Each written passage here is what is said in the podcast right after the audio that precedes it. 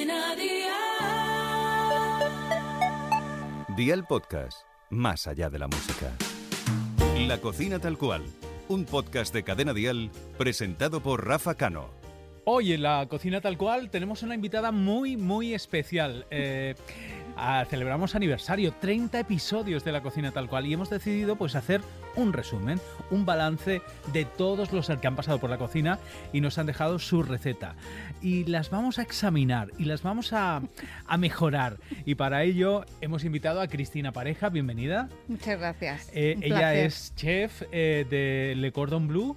Eh, ¿Lo he dicho bien? Le cordon bleu. De Cordon- Bueno, Cordon da Bleu. igual. Cordon Bleu. Está bien dicho. Eh, tú eh, de cocina sabes mucho, además tienes una web que es Comemos a las 3, Eso es, también sí. en redes sociales se llama así, Sí, ¿verdad? Sí, sí, Y has estado muy mm, eh, encima de cada uno de nuestros artistas y de todas las recetas que nos han ido dando cada 15 días, ¿verdad? Exacto. Bueno, ¿Qué nota en general le darías? eh, ¿Abrir un restaurante o...? buena intención. Ese es la- el Empezamos bien, ¿eh? resumen. Las he mirado con lupa. Quizás no debería haber hecho eso con esa pulcritud, pero es verdad y, y he sido benévola. ¿eh? O sea, no, no me he metido, eh, no he buceado en cada una de ellas, pero sí que he visto que han contado las recetas de su casa, las que suelen hacer ellos de la mejor manera que pueden, lo han contado lo mejor que pueden y bueno, algunos han atinado más que otros. Por ejemplo, si yo te pidiera de todos los artistas que nos han dejado su receta en episodios anteriores, eh, ¿cuáles serían los mejores o los artistas que han estado eh, más finos, que, que pueden decir, han hecho unos platos eh, en condiciones? Bueno, a ver, de, de algunos los he hecho, ¿eh? ¿Sí? Sí. El couscous de Pablo Alborán me parece que es un plato de 10.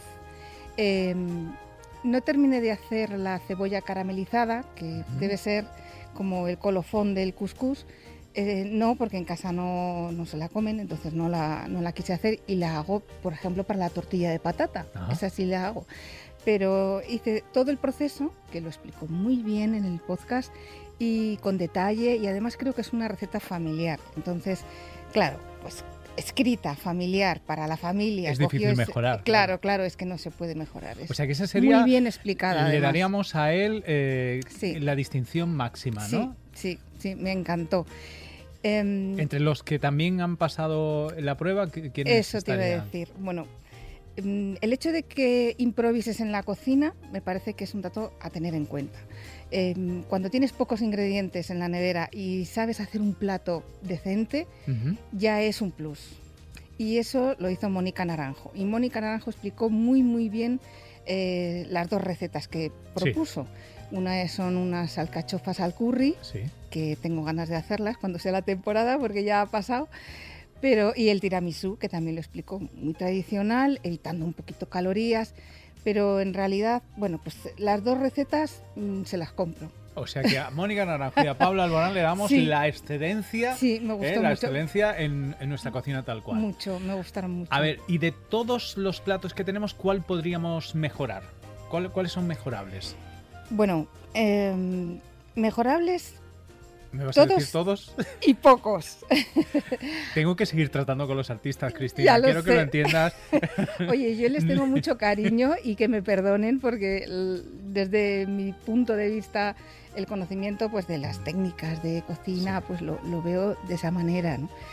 Pero eh, reconozco que tienen todos muy buena intención al contar las recetas y, y muchas las haría. Ah, Los tostones de Luis Fonsi Sí. lo, lo explicó muy bien, muy, o sea, con mucho detalle y creo que es una receta que se puede hacer con unos plátanos machos, los eh, machaca, luego los, mm, los cuece y luego los tuesta. Hay artistas que, han dejado su receta, que son eh, elementos muy fáciles de hacer, Mm, eh, pero que tienen su, su aquel. Por ejemplo, el antipasto de Laura Pausini, muy rico. creo que, que Mm. también debe estar bastante rico, ¿no? Sí, sí, sí, lo hace con unas ciruelas deshidratadas, eh, la rellena de queso y luego tuesta unas tiras de bacon y además dice, eh, esas tiras de bacon no hay que hacerlas demasiado porque es verdad que cuando las haces mucho se quedan crujientes y al envolver esa ciruela rellena de queso pues se podrían romper. Entonces ella indica, hay que hacerlas no del todo, o sea que las ha hecho.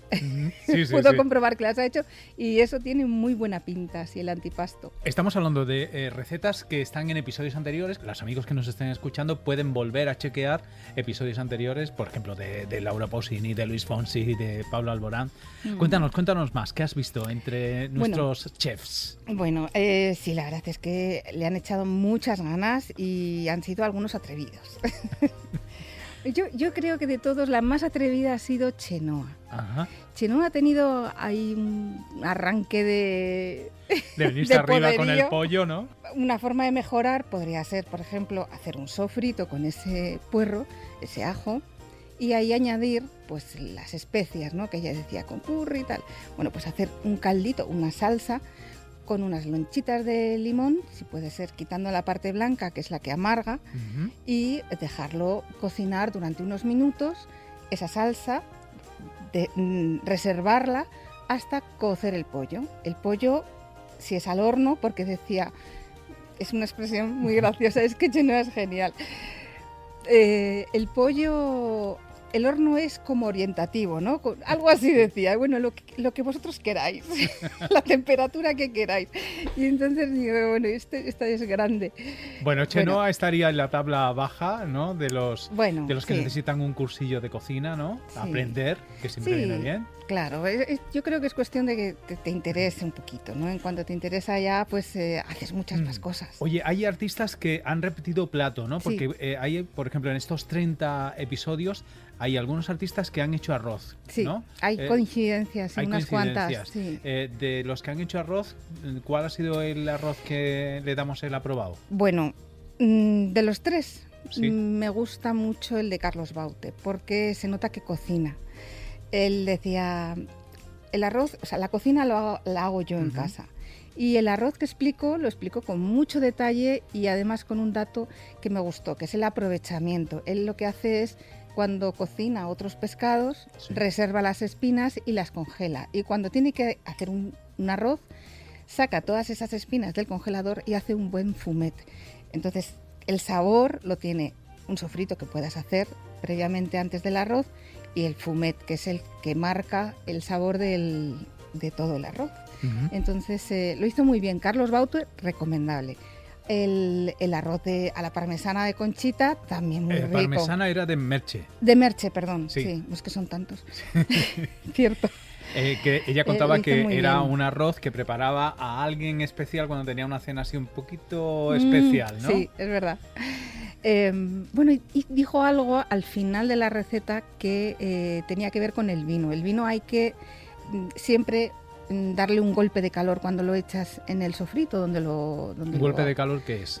Para Eh, subir la temperatura para que se evapore el Ah, alcohol y ese, ese olor a vino o Sí. alcohol pues no se refleje en la Sí, receta. evaporar el alcohol. sí. Ella, lo- si no recuerdo mal, lo echaba al final. Entonces, claro, de- encima del arroz no puedes dar un golpe de calor porque te cargas el arroz. Ah, O sea, lo suyo es cuando estás haciendo el sofrito con la cebollita, porque era básicamente cebolla y Así que le damos el consejo a Merche que eche el vino antes. antes hay que, hay que evaporar el alcohol. Pero bueno, sí, la verdad es que tenía pinta de estar muy rico, ¿eh? Tal y como lo contó. Y, y hay un tercer, eh, a ver, ¿Arroz? que repase, sí, era eh, India Martínez hizo un arroz con pollo muy rico y con mucho sentido. Ajá. También me gustó mucho, hizo un sofrito previo y eso le dio más sabor, entonces me lo imaginaba, no lo he llegado a reproducir, A no he hecho- materializar, no, sí. no, no. Pero sí que tenía buena pinta. Oye, ya que hablas de India Martínez, eh, también se, produjo- se, produ- se han producido unas coincidencias porque India eh, habló de su gazpacho Sí. y también eh, Dani Fernández habló de gazpacho, ¿no? Sí, y Ana Torroja mm, contó un, un gazpacho de melón muy rico, Ajá. muy rico, sí. Pero eh, ambos eh, introdujeron fruta en el gazpacho, ¿no? Sí, porque coincidieron los dos, eh, Dani Fernández y India Martínez, en decir que la manzana eh, quitaba, un- rebajaba la acidez del gazpacho, que es verdad que el tomate da mucha acidez y, y esa manzanita, que los dos comentaron lo mismo, un trocito de manzana al final para mm, equilibrar la acidez. ¿Eso es así? ¿Es real? o- Sí, bueno, lo puede- puedes echar azúcar. El azúcar es lo mismo. O sea, en realidad Sí. están endulzando un poco eh, esa sopa fría para, para equilibrar un poquito la acidez. Eso solamente yo eh, a ver, muchas veces me preguntan, ¿es necesario echar azúcar en la salsa de tomate? Pues mm, yo eh, aprendí en su día que no se añade nada si no es necesario. Mm, después de, una- de hacer una salsa de tomate, una sopa fría, si tú tomas y lo pruebas y ves que tiene demasiada acidez, le echas azúcar, si no, no hace falta. Oye, sigamos repasando todos Sí. los episodios. Son 30, muchos Hay que artistas hablar. que, que nos han dejado su receta, su, su plato favorito. Eh, creo que ibas a comentar algo de Carlos Rivera y de su michelada, ¿no? Sí, bueno, yo tengo curiosidad por saber cómo, cómo es exactamente. Yo- y a mí me encantaría que le pidieras cantidades, porque lo quiero hacer. Esa michelada tan potente, porque a mí me gusta el picante, entonces Ujú. explicó un Es cóctel. muy picante, ¿no? Es muy picante porque tiene tabasco y yo creo que lo apunté por aquí. Eh, o sea, los ingredientes son muy fuertes, claro, es una mm, receta mexicana y allí en México el picante es como aquí la sal. Entonces es duro de... Lo pensaba, digo, esto es imposible aquí en, en- en España, Y en este país. Nuestros artistas han aportado su granito de arena, creo que algunos, eh, mm, bueno, a, a pesar de que son platos modestos, pero algunos nos han dejado algunos trucos muy efectivos, como por ejemplo para las papas arrugadas, ¿no? Sí, me gustó muchísimo el de Ana Guerra que comentó, dice, os voy a contar un truco y, y yo tomé nota. Bueno, explicó muy bien, escucharlo porque merece la pena, cómo eh, se hacen las papas arrugas. Es verdad que es, eh, explicó también que es una papa eh, de allí, o sea, solo la encuentras allí, pero bueno, lo podemos hacer con- en Canarias.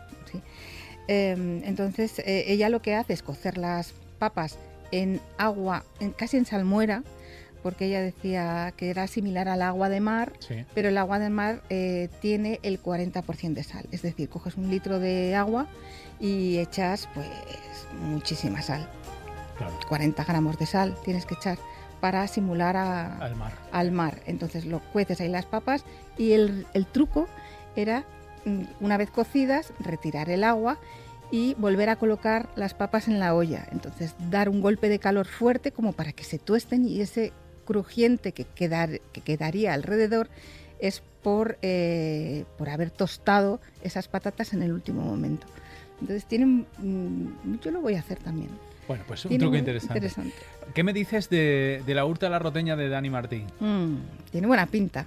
Aquí he puesto como uno de los mejores Uno de los también, mejores, que sí. me gustó mucho, sí, sí, me gustó mucho como lo explicó y, y es el es la excepción que cumple la regla. Todos están deseando eh, volver a su casa a, a probar la comida de la abuela, de la madre.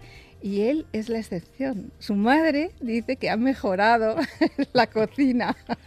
Dani Martín creo que es un experto y ha mejorado la cocina de su familia. O sea que sí, sí, creo que eh, es- ese plato tiene muy buena pinta, hurta la roteña. Bueno, son todos podcasts que podéis escuchar eh, porque están todos colgados eh, justamente donde estás, donde está este podcast. Mm. Eh, también nuestros artistas nos han contado que se meten en la cocina para preparar postres, ¿no? Eh, por Mm. ejemplo, coincidieron en el tiramisú Ana Torroja y, y Mónica Naranjo, pero también Sí. crearon eh, bizcochos, ¿no? Creo Sí. Edurne y alguien más. Y Rosario. Y Rosario. Sí. Bueno, si tengo que elegir uno de los dos, pues me quedo con el de Durne porque dio cantidades. Y además explicó que hasta el último momento, o sea, si está hecho, ¿cómo lo puedes, cómo puedes comprobar si está hecho? Pues metes un, un- un- cuchillo, Sí. eh, pinchas el bizcocho y si sale seco, pues o sea, dio todo de detalles. Rosario no, no, dio, no dio cantidades y me perdí, porque es que en la repostería tienes que dar cantidades y tienes que dar mm, más datos. Instrucciones precisas. Sí, ¿no? sí, tienes que, o- bueno, cantidades o medidas concretas, porque también existe el, el bizcocho de los, mm, del, del yogur, Sí. que utilizas la medida del yogur para calcular las cantidades cuando no tienes peso.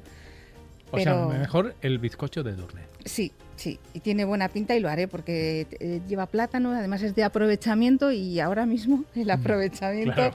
es muy, muy, muy importante en las cocinas. Y luego el tiramisú, que fue el de Mónica Naranjo y el de Mm, Ana Torroja. eso Los es. dos mm, están bien, ¿no? Similares, sí. Sí, son similares, pero bueno, el de Mónica Naranjo es más tradicional, eh, evita calorías, eh, no pone azúcar en, en las, eh, en las claras al batirlas, pero luego sí lo pone en la crema de queso. Entonces, bueno, no da cantidades y eso también me hace perder un poco el hilo.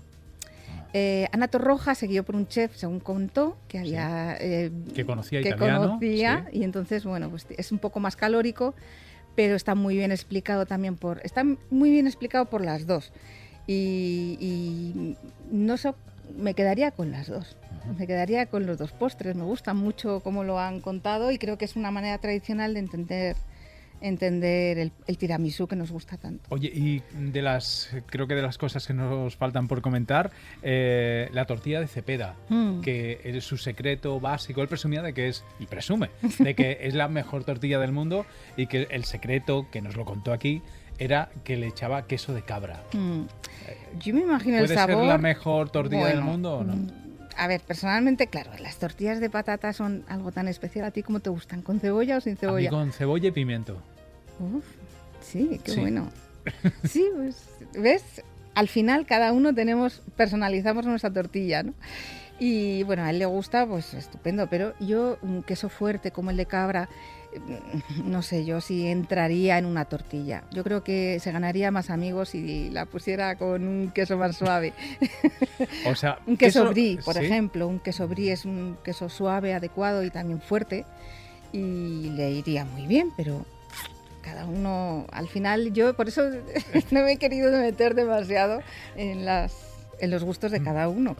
Eh, recordemos, Cristina, pareja, comemos a las tres, que es la web y también las redes sociales, Exacto. ¿verdad? Donde pueden encontrar todos tus platos y todo lo que tú... Sí, sí, la verdad es que pongo eh, cosas de casa, caseras, pero está enfocado a un tema un poco didáctico, ¿no? Para que poder mostrar algo más, porque no solamente la cocina es una receta, la, receta es el final de un proceso que hay que contar y a veces no se cuenta bien. Entonces me gusta ir al detalle y bueno, yo espero que con este podcast hayan disfrutado, que es lo importante.